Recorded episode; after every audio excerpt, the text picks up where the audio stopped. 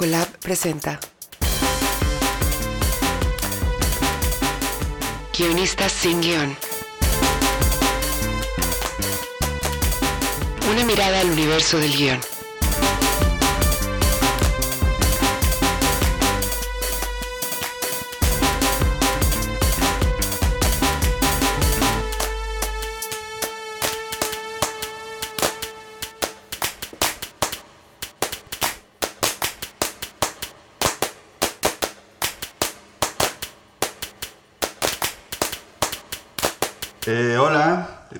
Bienvenidos a otro podcast de Guionistas sin Guión, un podcast del colectivo Laboratorio de Ideas Colab Historias, que pueden seguir en Twitter en Colab Historias, Instagram Colab Historias o en Facebook Colab Historias para Llevar. Eh, yo soy Alo Valenzuela y conmigo están... Paulina Dávila. Jorge Michel Grau. Y Josh Candia. Y bueno, este, eh, el día de hoy vamos a, a platicar de un tema pues muy complicado al que siempre nos enfrentamos cuando estamos escribiendo, que es cómo hacer que, personajes que por naturaleza suelen ser un poco odiosos o difíciles, o, poco, o que no queremos que sean nuestros amigos, digamos, eh, se vuelvan empáticos y funcionen y, y jalen para una historia, ¿no? Eh, yo creo que a mí esto me, me despierta tres preguntas en, en las que estuve pensando, que es primero, es necesario, ¿no? Empatizar con los personajes, o sea, es necesario sentir empatía por el personaje principal de una historia para que me interese la historia. Esa sería mi primera pregunta. Después, ¿qué técnicas usamos cuando estamos escribiendo o actuando o dirigiendo también para ayudar a generar esta empatía? Y por último, creo que hay un límite también como muy, muy delgado ahí entre la empatía y la apología, ¿no? Porque a veces eh, eh, en estos personajes pues son personajes que no queremos tampoco eh, pues poner en un pedestal, ¿no? Como en el caso de criminales y otros personajes odiosos como son los políticos, policías, no sé, personajes que por su naturaleza son complicados. Eh, y, si, ¿Y dónde está ese límite entre la empatía y la apología? Entonces, pues no sé qué, qué me pueden contar ustedes desde su experiencia. Josh. De hecho, precisamente creo que estamos viviendo un tiempo donde esta pregunta es muy relevante. Eh, con todo lo que está pasando ahorita en Estados Unidos con la policía, se ha hecho una, un llamado a, revisar los contenidos, porque la mayoría de las series de televisión son sobre policías. Y es ese policía que no respeta las reglas y que se sale de control y, y le aplaudimos y, que porque no cumple las leyes. Pero ¿qué pasa cuando esto es realidad? Cuando esto es realidad son los policías que vemos en las noticias, que van golpeando a todo el mundo y que se creen los héroes de las historias, porque son las historias que Hollywood les ha contado, ¿no? Entonces creo que eso pasa mucho en, en lo que decías, si es una apología o no. O sea, creo que la narrativa influye mucho en la forma de cómo vemos a estos este, personajes. Entonces creo que es un tema muy interesante.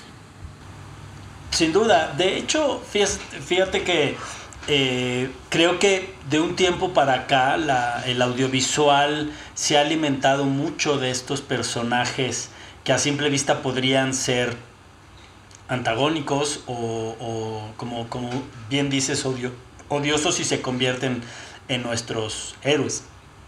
Y no pensando en una, en una técnica de el antihéroe, ¿no? Eh, que a veces el antihéroe es simplemente circunstancial, ¿no? En, en una situación donde él no quiere hacer algo que lo lleva a hacer eso. Pero estoy hablando, por ejemplo, de Doctor House.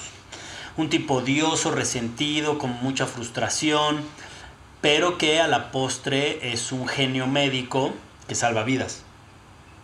Pero que su propia frustración hace que no tenga una capacidad de sociabilizar, por ejemplo. ¿no? Ese es un personaje que es muy odioso y que sin embargo empatizas mucho contigo. Y creo que, tiene, creo que haces como es, y, como él hay millones en- o cientos de personajes importantes eh, que están en el nivel de principal hacia protagónico, eh, que tienen este, este lado que la gente acepta y empatiza o se siente identificado. Y creo que tiene que ver con todo este vicio, lado oscuro, tremendamente detestable de un personaje, pero tienen una virtud que es lo suficientemente grande para darle brillo o darle luz a ese lado oscuro. Me refiero a que tienen, tienen la gran posibilidad del sacrificio, por ejemplo. que son capaces de sacrificar su propia vida o sacrificar algo que les pertenece por el bien de los demás cuando tienen un proceso como de entendimiento. Creo que, que por ahí va la técnica más común para hacer que un personaje odioso empatice con el público y el público acepte sus vicios. Pues yo creo que desde, desde mi punto de vista, eh, por lo general uno se hace esas preguntas a la hora de interpretar, no sé, en mi caso la película que hice con Jorge, en donde yo interpreto un personaje que se llama Carolina, que un poco desata justo como la, el caos en, en, esta, en esta trama, eh, desde unos sentimientos bastante como negativos y como polémicos de alguna manera, pero yo creo que lo importante es encontrar qué motiva y qué justifica y como la humanidad en cada uno de estos personajes y creo que en la medida en que eso sucede, nosotros como público sentimos empatía. Me gusta mucho eso que dice Josh, eh, porque justo hace poquito me acabo de ver una película eh, que se llama Queen and Slim. Eh, que me llamó mucho la atención y que me parece súper pertinente eh, fue, es del 2019 y habla justamente como de la brutalidad de, los policías en Estados Unidos contra eh, dos jóvenes de raza afroamericana y eh, justo como lo que está pasando prácticamente y, y cómo ese, estos nuevos héroes, o sea, el policía representa pues este antihéroe. Esta, esta película se atreve un poco como a, a, mostrar a los policías de esta manera, que en Latinoamérica yo creo que tenemos más esa visión de los policías. Siento que e, este rollo de, que idealiza a, los, a, la justicia, digamos, es como algo que heredamos más de las ficciones gringas. Nosotros no idealizamos a nuestra justicia. Por lo general, nuestras, nuestras ficciones representan la realidad, en donde no hay una justicia idealizada. Sí, claro. Y justo también eh, pensando en eso, digo, yo también pensaba, por ejemplo, ahorita eh, en una cosa que estoy trabajando, hay un personaje que es un político, ¿no? Que también, eh, digo, aquí es lo contrario que idealizar a un político por naturaleza, en cuanto te dicen que un personaje es un político ya te cae mal, ¿no? Y creo que, que existen como dos, dos técnicas también que, que, generan esta sensación. Una es la que dice Pau, ¿no? Que tiene que ver con el lado humano, que muchas veces tiene que ver con saber los vulnerables. Por eso muchas veces está la enfermedad o un familiar o, o, verlo simplemente con un perrito, ¿no? El clásico Save the Cat, ver que, que tienen algo ahí de... Ellos tienen empatía por un ser eh, eh, pues vulnerable, también de alguna forma genera empatía y por otro está el otro, ¿no? Un detalle que es una virtud. Pienso, por ejemplo, en House of Cards, que, que es como un genio, ¿no? Que es un político, pero es genial, claro. Quieres que gane aunque... Detestable, todo lo que hace es fatal, pero te ves tú como audiencia y justo yo me muero de curiosidad saber, es más, yo soy aquí una oyente, una, una, curiosa de la materia porque justo me pregunto cómo logras escribir un personaje eh, que todo lo que hace está fatal eh, o eso es algo que viene gracias también a la interpretación, o sea, ¿qué tanto pertenece a qué? Yo creo que en el caso de House of Cards específico, a mí me da la impresión que por un lado tiene como tres cosas en su lado, ¿no? O sea, por un lado es que hace cómplice al, espectador, o sea, el momento que te está hablando directo y que te atrae y todo te siendo cómplice de, él, entonces es, estás de su lado. Otro, creo que es muy importante y que se, incluyen muchos de los personajes antagónicos como House y como todos, que tienen un toque de humor, tienen un cierto sentido del humor, eh, negro a veces, la mayoría, este que también a nosotros como que la gente con su humor, la gente que hace bromas, inmediatamente hacemos ahí una cierta conexión con ellos.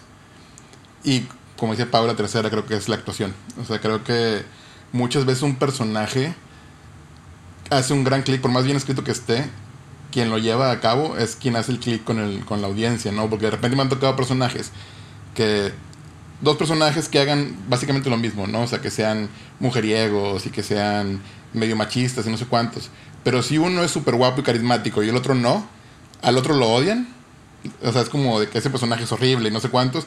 Y al guapo carismático le perdonan mucho. O sea, es como que, ay, pues que en el fondo es bueno, ¿no? En el fondo sí la quiere. Eso creo que también influye bastante. Hay un, hay un punto eh, que, que, quiero decir que a mí por, personalmente creo que también tiene que ver que es regularmente este tipo de personajes odiosos, echados para adelante, prepotentes y que, y que siempre caen en el rol de protagonista, ¿no? Porque cuando son antagonistas tienen otra función y de hecho nos necesitamos que sean, eh, que sean eh, odiosos, ¿no? Pero cuando son protagónicos, pero tienen todas estas actitudes odiosas, creo que el valor de decir las cosas como uno las quisiera decir y no se atreve, de mandar a la chingada a quien tienes que mandar a la chingada, de oponerte a un jefe, de vengarte de algo cuando te lo hacen, ¿no? Creo que ese tipo de actitud que tiene un personaje hace que te identifiques con él y que tú quieras eh, ser así. Aspiracional, aspiracional. Exacto, ¿sabes? Como muy aspiracional, que es decir, puta, yo quisiera hablarle así a mi jefe, pero no me, no, no me atrevo. Y él sí se atreve y además no lo corren y además sigue chambeando, etcétera, etcétera, etcétera, ¿no? Creo que ahorita los factores están como, como los de simple vista, pues, ¿no? Los de primer tejido están, están como a la vista ahorita en la mesa. Claro, ahí, ahí es otra técnica también que es como empatizamos con, con los perdedores de alguna forma, pero los perdedores que, que no los derrotados, ¿no? Los que, los que vienen desde abajo, pero se abren paso y luchan y demás, porque es lo que todos queremos en la vida, abrirnos paso y, y demás, ¿no? Digo, Breaking Bad que tiene un montón de técnicas, yo creo que tiene todos los trucos, ¿no? Porque tiene como esta parte vulnerable con la enfermedad, tiene esta parte de la familia, que también es algo con lo que empatizamos, pero además es este hombre que ha sido golpeado por la vida, que le robaron sus ideas, que todo, y entonces cuando lucha por salir adelante, no importa que lo haga como lo haga, como que quieres que triunfe. Ahora también mi, duda es, eh, ¿existe la posibilidad de, de no querer que triunfe? O sea, solamente nos interesan las historias de los personajes que queremos que triunfen?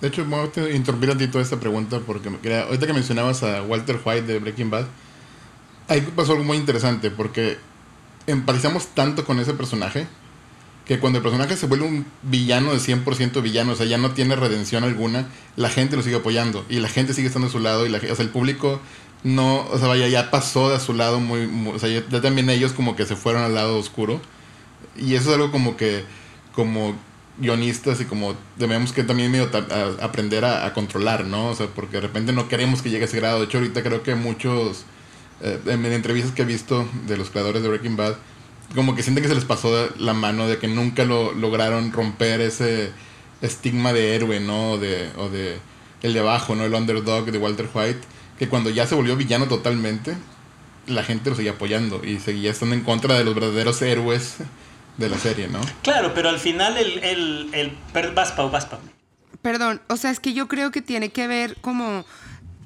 definitivamente con el ángulo en que se cuenten las cosas, porque también si está como atravesado por el humor, hay muchas cosas que se pueden perdonar de alguna manera. Em, en el, y para que no llegue justo a lo que estaba proponiendo Aldo al principio, que estaba hablando de hasta qué punto cruzamos del límite de la empatía a la apología, eh, que es como algo como muy eh, delicado, porque entonces nos cuestiona la moral como público y un poco la moral de quien escribe. Y eso es algo que a mí me parece interesante. Debería haber un sentido de moral, debería haber una responsabilidad a la hora de escribir, así como cuando ahorita está, se están poniendo estos temas de cómo se escribe de manera feminista, por ejemplo. Entonces, eso que nos quitaría ciertos temas de los que se pueden escribir o ciertos personajes, justo es como eso me da mucha curiosidad, entender hasta qué punto puedes manipular al público con lo que escribes para que sienta ya sea una relación a través de la, de, la aspiración, de la admiración, eh, o pues no sé ni para dónde iba, pero me dio como mucha curiosidad cuando dijiste esto, si nos importa que ganen. Entonces, si nos importa que triunfen. Por ejemplo, hay una serie que yo no sé si la vieron que se llama Killing Eve, en donde hay un personaje que es una psicópata, eh, asesina en serie, que se llama Villanelle. Y ese es el personaje que, por cierto, entre paréntesis, yo creo que toda actriz le parecería divertido interpretar, porque justo es la fantasía de, o sea, de, de, la que dice, hace todo lo que quiere, mata, o sea, es una loca, y uno se ve la serie y estás diciendo esto es profundamente incorrecto, pero obviamente quieres que a ella le vaya bien. Y la redimen a través de su historia. Claro. Es como ¿La redimen es una palabra? Sí. Sí, la, sí, sí. la redime. A través de, de, de, su historia y de su pasado y cómo fue una niña pues como abandonada y maltratada en una cárcel y va, va, va, va, va. Entonces ya como que tú dices, ah, bueno, ok, pues por eso, pobrecita, pero, pero sí, que lo mate. O sea, claro. es como... Mira, por ejemplo, en este, en este sentido hay dos personajes, uno tremendamente famoso y, y e icónico que es Roy Batty de, de Blade Runner, que es este robot enloquecido que anda matando gente. Y que bueno, para el que no lo haya visto a estas alturas, pues lo lamento, pero va a haber un spoiler. Eh, justo cuando él está a punto de matar ¿no? a, a, Rick y viene toda la persecución y todo, y al final lo salva, él lo único que dice es que yo quiero saber cuándo va a morir. ¿no? Y él tiene una preocupación humana que viene muy, muy de la mano de lo que dice Pau, que es todo lo que él sufrió, todo, digamos, aunque haya sido un robot, pues no, pero vamos, como en, como en ese universo de creación de personaje, eh, él tiene un lado tremendamente vulnerable que lo ha hecho así, ese es uno. Y el otro es Dexter, que es este asesino serial, eh, que es un tipo desalmado, violento, brutal a la hora de cometer los asesinatos, pero asesina asesinos seriales, y entonces es como un vengador pero al final sigue siendo un asesino serial. Y también tú quieres que se salga con la suya y también tú quieres que mate al, a, a, todos los otros asesinos. Eh, también es, es, como este ejercicio que tiene el público de exorcizarse, ¿no? De, de, de sacar todas, ¿no? Que no, que, que el, tú como público pues no lo puedes hacer. Y hay una persona en la ficción que viene de tu mismo universo, que viene, que tiene los mismos problemas que tú, que ha vivido las mismas situaciones que tú, que tiene la oportunidad que de. Ha vivido la impotencia. Exacto, completamente. Es Entonces, eso? O sea, ¿qué nos pasa como seres humanos que queremos ver a. Porque hago como que pienso y las últimas cosas que me han gustado generalmente el antagonista es el protagonista, o sea, como que este villano en, en bueno, House of Cards, en otra que vi hace poquito de Nick, que es una serie que estaba por ahí perdida y que yo nunca me había visto y es este doctor loco, drogadicto que o sea, de alguna forma no es impecable en su actuar, pero que es un genio. Eh, lo mismo con Killing Eve, lo mismo con, ¿cómo se llama la de la familia esta tremenda de HBO? La, la Succession. Succession, que el papá es, o sea, un ser de, horroroso, pero pues como que ¿Qué nos pasa? Pues yo, creo que eso, yo creo que eso viene un poquito de, de, esa atracción que siempre el ser humano ha tenido por su sombra, ¿no? Como menciona este Carl Jung, en su, de la sombra, el lado oscuro del ser humano, que siempre nos llama la atención, ¿no? Esa, esa parte que queremos como... La, le tenemos miedo, pero al mismo tiempo quisiéramos dejarnos caer en ella. Es que este, la tenemos reprimida, ¿no, Josh? Exactamente. Es que el problema es que el público lo reprime y el personaje no. Exactamente, y es donde, donde uno quisiera ser como ese personaje, ¿no? O sea, quisiera a veces soltarse y, y, dejarse libre, ¿no? No recuerdo el nombre de esta película, pero es una, una gringa, donde el personaje también, así como en Breaking Bad, ¿no? Tiene cáncer y, y empieza a valerle madre todo, ¿no? Entonces, por ejemplo, me acuerdo, me quedó muy grabada una escena porque está en una sala de cine y hay gente hablando, el güey se levanta y los mata. Entonces los balea, ¿no? Entonces ya a veces estaba en la sala de cine así como de que, ay, quisiera poder hacer como ese tipo, ¿no? bueno, no hay que, no hay que irse muy lejos. Hace poquito estaba revisitando Curb Your Enthusiasm de Larry David, que de alguna forma él es un antagónico, pero de lo cotidiano, de lo doméstico, de, pues no un antagónico, pero como esta persona que siempre hace lo, lo incorrecto y lo que no se puede hacer y lo que no se puede decir. Pero siempre lo hace y se sale como con la suya, ¿no? Como con esta vergüenza y este constante... Y eso es lo que empatiza con el público, justo claro. que él hace lo que nosotros quisiéramos hacer y nos atrevemos. Sí, claro. Hay, una, hay, una cosa, hay una cosa más, hay un, un, un punto más, eh, ya para, para que Alo nos mande a la siguiente, que creo que es el famoso charming, que es regularmente son tipos encantadores, que tienen un lado muy luminoso que te atrae, ¿no? Como, como en American Psycho, que entiendo, American Psycho viene, viene desde una novela muy importante, un escritor que, que maneja ese tipo de personajes, ¿no? O, o, Fight Club, que también viene una novela, pero al final son personajes que tienen un cierto encanto. Es este, nos muestran un lado oscuro que a nosotros nos gustaría tener.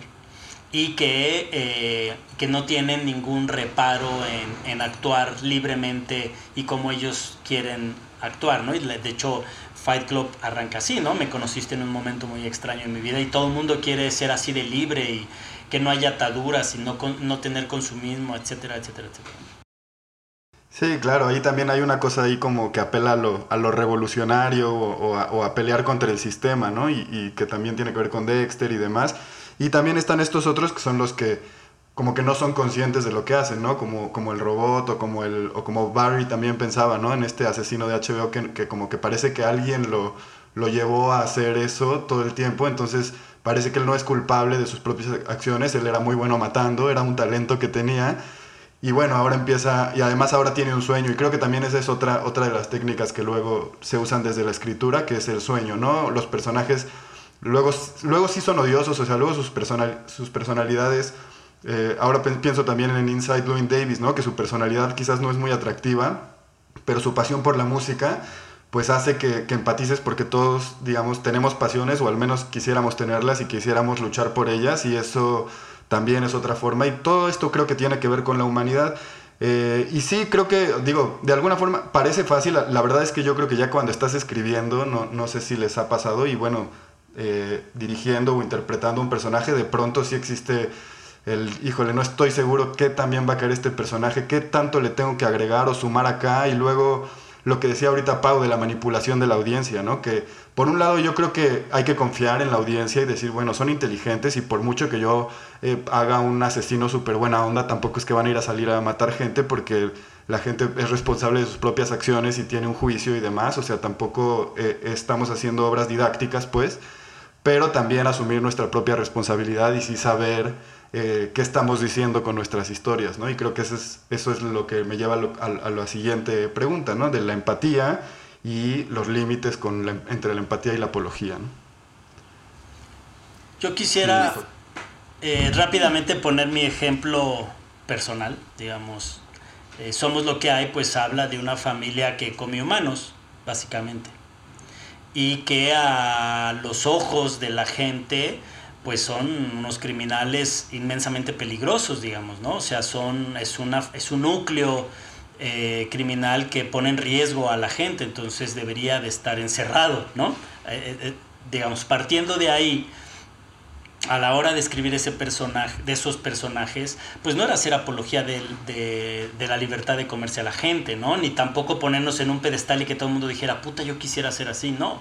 O sea, en realidad de lo que estábamos hablando era de esos criminales en una circunstancia eh, particular que era su familia se está se está desmoronando y tienen que reinventarse, ¿no? Que venía de toda la investigación de las familias mexicanas, eh, tienden a tener el padre ausente por varias razones, una de ellas el narco, la migración o porque simplemente eh, es muy permisible en México que los hombres abandonen a las familias y entonces las familias tienen que reinventarse y sobrevivir.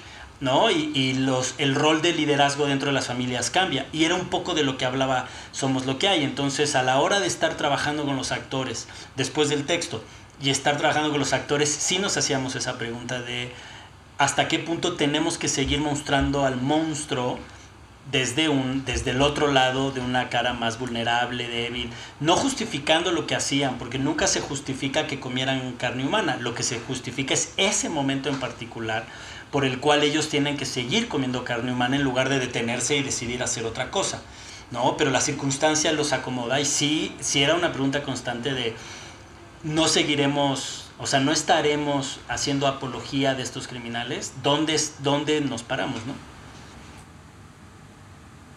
Luego yo siento que algo que pasa mucho, perdón, algo que siento que pasa mucho, sobre todo en el cine mexicano, es que por algún motivo, en el cine mexicano no comercial, es que quieren dejar como todo eh, interior, o sea, todo, todo, casi la gran mayoría de los, de los deseos y de los obstáculos y todo se maneja de una forma tan interna que creo que la audiencia no está tan, tan conectada con ese tipo de narrativas.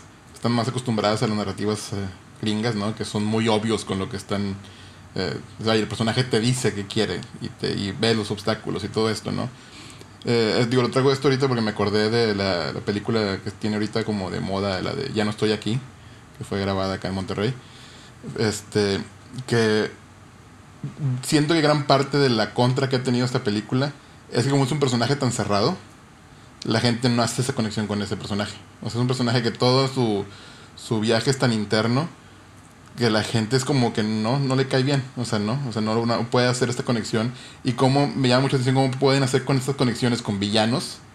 O sea, con, con Hannibal Lecter, con The House of Cards y todo esto. Pero, no Pero de sé. repente les cuesta, de repente les cuesta hacer este tipo de conexión con, con este tipo de Porque personas. creo que ah, creo que en este caso y en ese caso específico y digo no es porque Fernando Frías sea un gran amigo y que a mí me gustó mucho persona, en lo personal esa película, pero yo creo que ahí no estás haciendo una conexión como con el personaje, sino como con ese universo también fa- fantástico que te crean, con esa nostalgia, con esta sensación del irse, de, del no estar, de, añoranza, eh, con, un, con un universo y una atmósfera musical muy particular. Siento que también como que cada, por eso dije como que depende mucho del ángulo y del lenguaje. Cada, cada, cada película o obra o vi- audiovisual, pues tiene un camino y un lenguaje y no se puede, obviamente, este, como buscar los mismos objetivos en todas. De pronto es, en este caso no es ese tipo de conexión como las que estábamos hablando, en donde nos, nos, se nos empiezan a desdibujar nuestras propias líneas morales al estar eh, obsesionados con un personaje de la ficción eh, que, es profundamente incorrecto. En este caso creo que, que habla más como de un, de un mundo creado y basado como en la fantasía de la realidad. Sí, también creo que, bueno, digo, en ese caso, en el caso de, Ya no estoy aquí es y, estoy de acuerdo, digamos, no tiene una narrativa quizás tan hollywoodense, pero también creo que juega con nuestros propios prejuicios, porque el personaje todo el tiempo se está enfrentando a los prejuicios de otros personajes, ¿no? Y creo que, que- que esa historia a mí, es- digo, a mí también me gustó mucho y creo que tiene, va por ahí, y, y porque también el contexto que cuenta, ¿no? Que, que es como ese movimiento eh, eh, cultural, ¿no? De, de la cumbia cholombiana, este, pues también eh, Ah, fue, ¿verdad? fue, fue además este, violentado por, por la guerra, ¿no? Que, Claro. que se desató y, y además alterado y, y cómo esos prejuicios están guiados a partir de, pues sí, no era un movimiento que se trataba de bailar y de escuchar música, pero como estaba insertado en un cierto grupo social que fue afectado por la guerra y entonces ahora se relaciona mucho con, con esa parte violenta y entonces creo que juega con nuestros propios prejuicios y quizás incomoda un poco, ¿no? Y quizás por eso puede ser que de pronto también sea difícil conectar, pero creo que es otra forma de, de generar empatía, ¿no? Yo creo que hay, hay un ejemplo, por, digamos, eh, este, esto que acaba de resumir Alo creo que está, está muy bien. Pero hay un ejemplo, por ejemplo, que a mí me, una película que a mí me gusta muchísimo, que es La Camarista, que es, es un universo completamente distinto, es un universo mucho más intimista, de un personaje cerrado, de un, de un personaje con una dificultad completa de sociabilizar, que prácticamente la mitad de la película está en silencio, ¿no? No tiene la capacidad ni siquiera de relacionarse o se relaciona sexualmente, amorosamente a distancia, ¿no? Con, con el hombre este que, que, que la desea. Y sin embargo, siempre hay un motivo por el cual tú quieres seguir viéndola y quieres seguir sabiendo de su historia. Y eso, y eso es la empatía o estas ganas de que te cuenten una historia. Creo que cuando te deja de interesar un personaje es cuando le cambias a la película o cuando en el cine sacas tu celular, ¿no? O cuando ya no te interesa lo que está sucediendo, pues, ¿no? Y creo que eso sí es una responsabilidad directa de la trama y directa del guionista. De hacer, y claro, y se puede ir deformando si pasa por malas manos, ¿no? Del director, los actores, etcétera, etcétera. Pues, pero la responsabilidad que tenemos como guionistas es que el público por un momento en su vida le ponga pausa a su vida y lo único que quiere saber es qué le está pasando al personaje que le acabamos de poner enfrente. Y una de las maneras más eficaces que hay es que genere empatía con nosotros o nos citamos identificados o a través de ellos nosotros podamos liberar ciertas cosas que no, que no haríamos. Es que yo creo que eso que dijiste anteriormente de, exorcizar, liberar, tiene mucho que ver con el, ejercicio de, ver algo que para empezar sabemos que nos está engañando. O sea, eso a mí me parece muy curioso. Para empezar, ¿por qué vemos lo que vemos? ¿Qué hace que apartemos un rato de nuestra vida para meternos en un universo que sabemos perfectamente que fue creado? Y que todos lo que, los que trabajamos en ese universo estamos trabajando en pro de que sea creíble o no. ¿no? O sea, creíble, por supuesto. Entonces es, es, como participar en un engaño en el que todos sabemos que estamos siendo engañados o que estamos engañando. Digo, ¿por, ¿para qué? O sea, es, eso a mí me interesa mucho y quizá eso nos puede dar pistas de, de también, entonces, ¿por qué nos enganchamos con ciertos personajes y con cuáles y con ciertos otros no? Yo creo que en lo personal, una de las principales cosas que se que, que atrapa a la gente es que el personaje esté bien dibujado. O sea, me refiero a que es un personaje completo. Que cuando uno como, como audiencia empieza a confundirse de por qué está haciendo ese personaje de esta forma. O sea, cuando no le entiendes al personaje, es donde te empiezas a desconectar, ¿no? Te empiezas como a alejar un poquito, ya te empiezas a distraer empiezas a ver otras cosas. Pero si el personaje es muy claro y muy bien dibujado y muy completo y su arco tiene sentido y todo lo clásico que nos enseñan desde, desde lo básico, este, creo que es algo que ayuda mucho a, mantener eh, la atención del público, ¿no? O sea, a mantenerlo, vaya, porque siente que conoce al personaje. Claro. Así sea villano o no, ¿no? Hay una cosa que, aquí quiero decir y creo que, o sea, es, digamos, es como un poco lo que estás diciendo Josh, pero es la, la contradicción que es el valor más rico de un personaje, ¿no? El valor más rico de un personaje es su propia contradicción y que muchas veces él como personaje es su primer gran obstáculo, ¿no? Entonces, tenemos a un, a un personaje odioso, frustrado, colérico, este, prepotente y todos los adjetivos que se nos puedan venir a la, cabeza.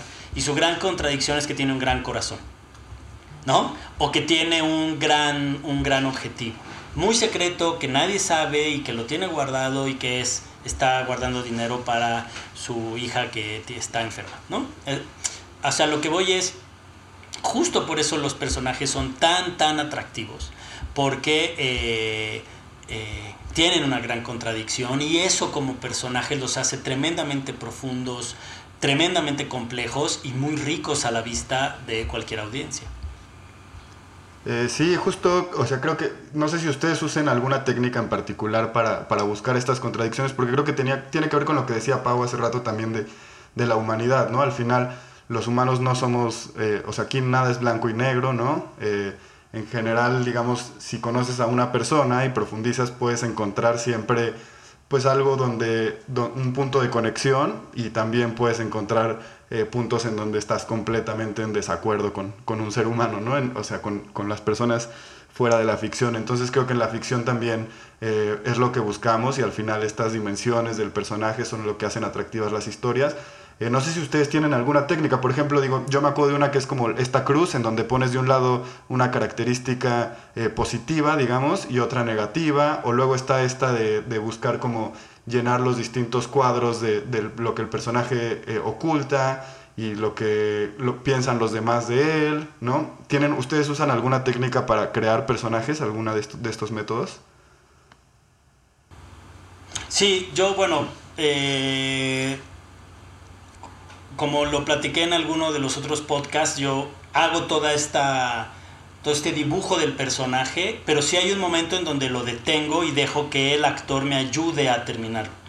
Pero sí llego con ventanas, por ejemplo, si hago cómo se ve el personaje a sí mismo, cómo lo ven los demás, cómo cree el personaje que lo, que lo ven los demás, ¿no? Y, eh, y me falta una, bueno, ahorita me acuerdo. Eso por un lado, y luego por otro lado es, trabajo mucho las contradicciones, ¿no? O sea, sí es una labor de estar trabajando mucho el eh, cómo habla y qué quisiera decir, cómo actúa y qué quisiera actuar o qué es lo que está pensando y hacer que su comportamiento o su acción sea distinta.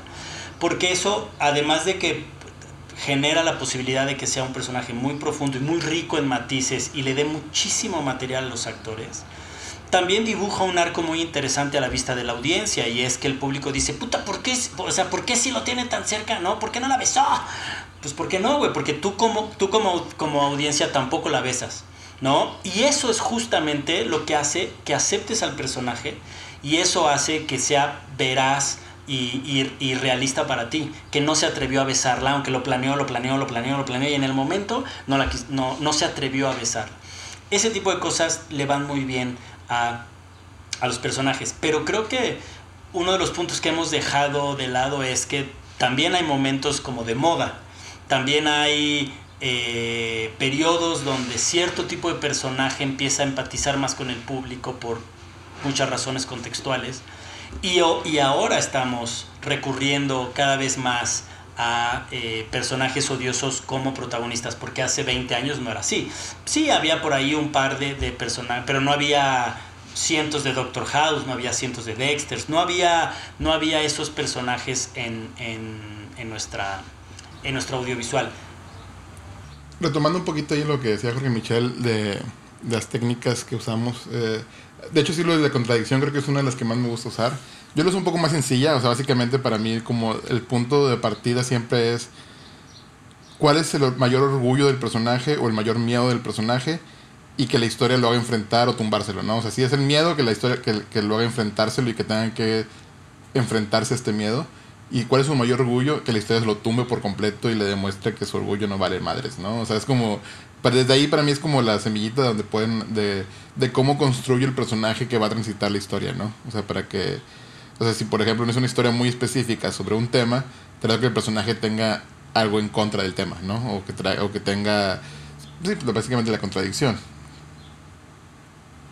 Exactamente. Algo que dijiste tú, algo estuvo muy interesante, que era que tú como escritor sabías todos los secretos del, o sea, sabías qué ocultaba, cómo lo ocultaba, por qué lo ocultaba, ¿no?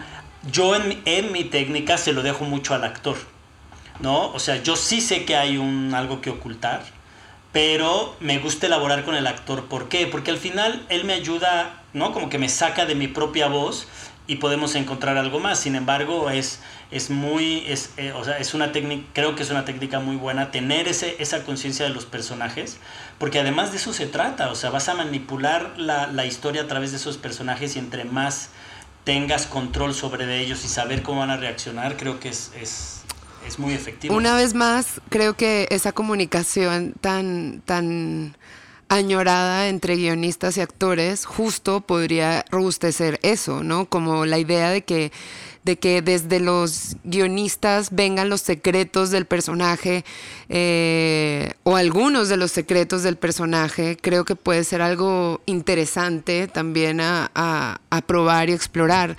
Ahora, yo también creo que como dice Jorge, y habiendo trabajado con él, eh, creo que sí se hace mucho de eso ya en, a la hora del set, de, estar en el set, a la hora de, filmar, eh, de encontrar estas motivaciones o secretos o eso de lo que estaban hablando pues durante el tiempo que pues, lo siento, me, ausenté por cuestiones, cuestiones técnicas de conexión. Eh, pero, pero sin duda creo que es muy subjetivo a cada actor y a cada una de sus experiencias vitales, supongo, y, a la imaginación y posibilidades creativas que tenga eh, ese actor. Pero sí, creo que es parte de ese trabajo. Sí, sí, o sea, yo creo que, bueno, digo, por ejemplo, a mí una, una técnica que me gusta es escribir eh, un poco de la biografía del personaje desde su punto de vista, ¿no? Para pensar en cómo, cómo habla, qué voz tiene y cómo se ve a sí mismo. Y creo que es algo que, le podría servir también, un documento que, le podría servir a los directores o a los actores, pero también me parece muy interesante. Digo, hay mucho que se queda fuera del guion cuando estás escribiendo y mucho de eso tiene que ver más contigo. Eh, y con cómo te usas a ti mismo para crear a los personajes, creo. Y creo que también está padre pues que en el guion se entienda, digamos, hay mucho subtexto que tiene que ver también con lo que hablabas hace rato, Jorge, eh, ¿no? De las cosas que, que, las contradicciones cuando está hablando, en realidad, qué es lo que quiere decir. Y creo que el subtexto debería de estar ahí en el guion para que cuando un director, eh, una actriz lo, lo lea, eh, encuentre pues su propia forma de nutrir ese background del personaje y, bueno, subirle tanto los, los stakes de los que hablaba Josh también como sea posible para ponerle ahí, digamos, tanto como, como tenga eh, de sí mismo. Eh, y bueno, yo creo que ya para, para ir cerrando este tema, que, que, es muy interesante y pues podríamos seguirnos hablando, eh, me gustaría también hablar de, de, esto último que, que decías, Jorge, de las modas, digamos, pero también creo que, digo, a veces más que modas también tiene que ver con cómo avanza el mundo, ¿no? Y cómo se mueve. Eh, porque sí están estas modas de crear personajes que son antihéroes de repente, que yo creo que siempre, siempre han existido, ¿no? Eh, digo, está Shakespeare, pero, pero, pero también es verdad que hay momentos en donde pues empiezan a crear más y más de estos personajes y, así, pero también está esto otro que es entender cómo está funcionando el mundo. Eh, y pienso ahorita en High Fidelity, que creo que, que, es una serie que vi hace poco, que está en Hulu, que estaba la película, ¿no? Y cambiaron a los personajes de una, adaptándolos un poco yo creo que para el 2020, ¿no? O sea, era una historia pues, pues que a mí me gusta mucho, ¿no? Eh, y, pero creo que el personaje eh, masculino, eh, tóxico y demás, en estos tiempos no funcionaba de la misma forma. le cambiaron el género, lo, lo, agregaron a los otros personajes, también los llevaron hacia una forma pues mucho más incluyente y creo que de pronto en algún momento pensé es un truco, ¿no? nos están haciendo trampa solo como para quedar bien pero ya que ves la serie te das cuenta que en realidad creo que funcionan muy bien los personajes así. Creo que también eso es algo que hay que tomar en cuenta, ¿no? No sé qué opinan ustedes sobre esto. Bueno, sí, yo... Josh, yo... Ah, Jorge. Si quieres, venga, Josh, yo... Sí, yo creo que es algo que es como, como inevitable, ¿no? O sea, el cambio de los personajes y, y es de un lado desde lo que estamos viviendo como escritores. O sea, yo, por ejemplo, en lo personal, yo siento que de repente me me encuentro que no puedo escribir un personaje anticuado. Vaya, como que de repente empiezo a escribir algo como más tradicionalista y, y, digo, es que esto ya no, no entra en este nuevo mundo que estamos viviendo, ¿no? O sea, es nuevas mentalidades. A menos que el personaje sea de la vieja escuela, lo que sea, o de otra época. Este, pero creo que por un lado es como esta, esta importancia de reflejar el tiempo en el que vivimos y también el de conectar con la audiencia, ¿no? O sea, porque también ellos mismos ya están en otro, en otro tipo de de narrativas. Por ejemplo, a mí en lo personal eh, me ha llamado mucho la atención los, lo que son las caricaturas modernas, por ejemplo, que tienen una, un mensaje demasiado empático. O sea, casi todo es, es positivismo. Ya no se van tanto como estas complicaciones eh, de envidias y de cosas este, más como de, nuestra escuela, ¿no? O sea, es más como... Salta, se brinca Exacto. Exacto, ya es como cambió porque es este nuevo, nuevo estilo de de percepción que tienen estas nuevas generaciones que han estado viniendo, ¿no? Esta nueva conexión que tienen entre todos. Y retomando un poquito el tema de la responsabilidad que, o sea, de que está dando hacer una apología a estos personajes que estamos eh, escribiendo, creo que también es muy importante, o sea, como decías, ¿no? De que no es que estemos haciendo un manual para, o que, que estamos haciendo un personaje que queramos que el público imite, pero también hay que saber un poquito en ver, en, saber dónde está nuestra raya, ¿no? O sea, creo, yo creo que como, como, como guionistas, escritores o, creativos, tenemos una cierta responsabilidad de qué tipo de historias estamos dejando en el mundo, porque esas mismas historias tanto reflejan el mundo como lo influencian, ¿no? O sea, es, es, es una relación muy simbiótica. Entonces sí creo que necesitamos este, este conciencia de saber qué es lo que estamos contando y saber las consecuencias de lo que puede llegar estando contando y saber o sea, a lo mejor no juzgar a sus personajes, pero no disculparlos y no hacerlos eh, los héroes, ¿no? Que se vea que sí es un villano, que estamos, por más empatía que tengamos por él, sigue siendo un villano, por así decirlo. Creo que también, sí, bueno, nada, que hablando del contexto, ayer estaba con mi hermano viendo Stand By Me, como por, creo, creo que es la 370 ocasión que la veo. Este, y veíamos la escena cuando los chamacos se encuentran con el laguito, la laguna y deciden caminar y se hunden, ¿no? Y chapotean y cuando salen se dan cuenta que traen las este, sanguijuelas. Eh, todos los personajes tienen 12 años, todos los personajes están en calzones. Eso es imposible filmar hoy. Imposible. No hay manera de que tú puedas filmar una escena así. Es imposible hacer León el profesional. Imposible tener una película donde un hombre de cuarenta y tantos se enamore de una niña. Entonces de pronto sí eh, escribimos dependiendo del contexto. O, ¿no? El caso, el, caso contrario es eh, los remakes que eh, del despertar del diablo de, de Sam Raimi en su remake es tremendamente más violento y más gore. ¿Por qué? Por la exigencia del público. Entonces, sí hay también una, una clara eh, petición, por decirlo de alguna manera, o una necesidad del nuevo público de ver esos contenidos y entonces escribir a favor de ese público.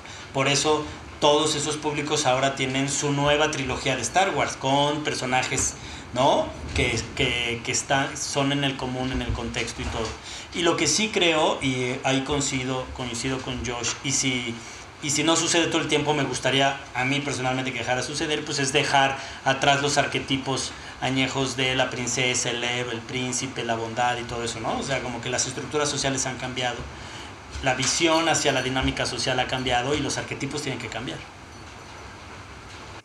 Sí, claro, además se vuelve aburrido también cuando ya eh, te están contando la misma historia y, justamente una forma de darle frescura a un personaje es decir, bueno, yo ya sé que el público está esperando esto, pues a veces un detallito puede, puede hacerlo mucho más complejo, ¿no? De lo que hablábamos hace rato y, pues mucho más entretenido y también, pues sí, la gente ya no va a conectar con cierto tipo de personajes porque porque así, están cambiando las cosas y, está bien, ¿no? Y nosotros también incluso, y, y, también digo, con lo que decía Josh, la responsabilidad. Y bueno, Pau, Que, que, estaba teniendo problemas técnicos, a ver si nos puede contar su, su conclusión.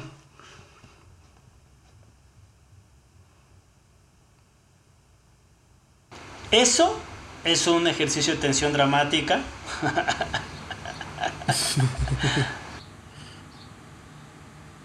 ¿Me escuchas, Pau? Ahorita sí, hace rato no. Estoy 100% de acuerdo.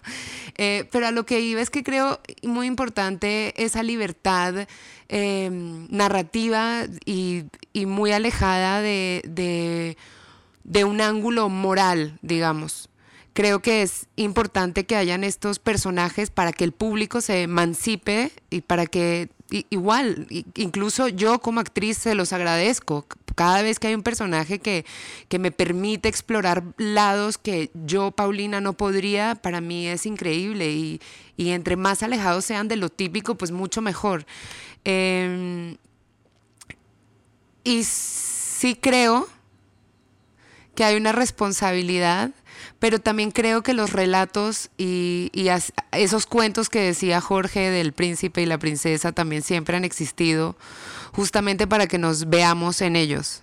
Entonces, dejar de escribir o escribir hacia un lado o hacia el otro, eh, pensando en proteger al público o en dar como un buen ejemplo, no sé si necesariamente sea el mejor camino. Pues sí, pues yo rápidamente quiero decir mi conclusión para que Alo pueda ¿no? este, hacer la conclusión general del, tema. Yo creo que em, ahora más que nunca, el, eh, no lo repito, el contexto es muy distinto. Se han sumado, ¿no? Se han sumado géneros, ¿no? Antes jugabas con tres géneros y ahora hay no binarios, trans, o sea, hay un universo enorme frente a nosotros que tenemos que empezar a, tomar en cuenta y que eso nos va a permitir generar personajes que para cierto sector o a simple vista pueden ser odiosos, pero que en la profundidad, en la contradicción, en el manejo de virtudes y vicios, en los brillos que le des o los colores que le des al personaje, eh, los personajes son muy profundos y muy, muy cercanos al público. ¿No? Eh, a mí me gustan más las historias oscuras, ¿no? este, eh, gente atrapada, gente caníbal, personas vengándose todo el tiempo. ¿no? Y sin embargo son personas vulnerables que tienen una, una cercanía con la audiencia, que tienen gustos, que tienen deseos, que tienen frustraciones, que les permite, que, les que al público le permite pensar que se los puede encontrar uno en lo que va caminando al Oxxo. Y eso es lo que hace rica la historia. Creo que eso es lo que hace rica la historia. Entonces, yo, yo voto porque se sigan empujando este tipo de personajes, que encontremos cada quien dentro de su técnica eh, la eficacia para que sean tremendamente gozosos estos personajes en todo lo que hemos dicho, ¿no? De, emancipar, de exorcizar y todo, y que este, sigan, sigan en pantalla hasta que el contexto nos exija otra cosa.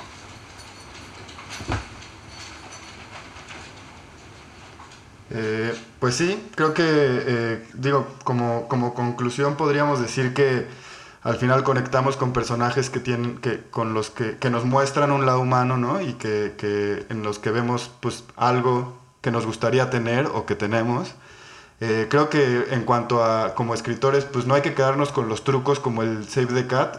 me acuerdo de esta primera escena de, de House of Cards que que creo que es un save the cat muy complejo, justo porque salva a un perrito matándolo, ¿no? Es como una cosa, sí, y entonces te muestra justo en un save the cat un personaje complejo, en donde ves a alguien capaz de matar a un perrito, pero también eh, haciéndolo por, de alguna forma por, empatía hacia un ser vulnerable. Entonces creo que eso es lo que hay que buscar siempre. Eh, y bueno, eh, sí contar, eh, ser conscientes de nuestro tiempo, pero también eh, no, hay o sea, no hay personajes de los que no se pueda hablar, podemos hablar de todos. también creo que sin huir de nuestra responsabilidad de qué estamos diciendo y cómo lo estamos diciendo. bueno, pues esto fue otro episodio de Guionistas sin guion, estuvo muy bueno. Pueden seguirnos en nuestras redes sociales, en Twitter estamos como Colab Historias, en Instagram también como Colab Historias y en Facebook como Colab Historias para llevar. Y bueno, nos despedimos, muchas gracias por escucharnos y hasta la próxima. Adiós amigos. Hasta la próxima. Colab presentó Guionistas sin guion. Una mirada al universo del guion. Diseño sonoro y edición. Cristian Girau. Música original. Federico Schmuggler. Una producción de Colab Historias para Llevar, en colaboración con Velarium Arts.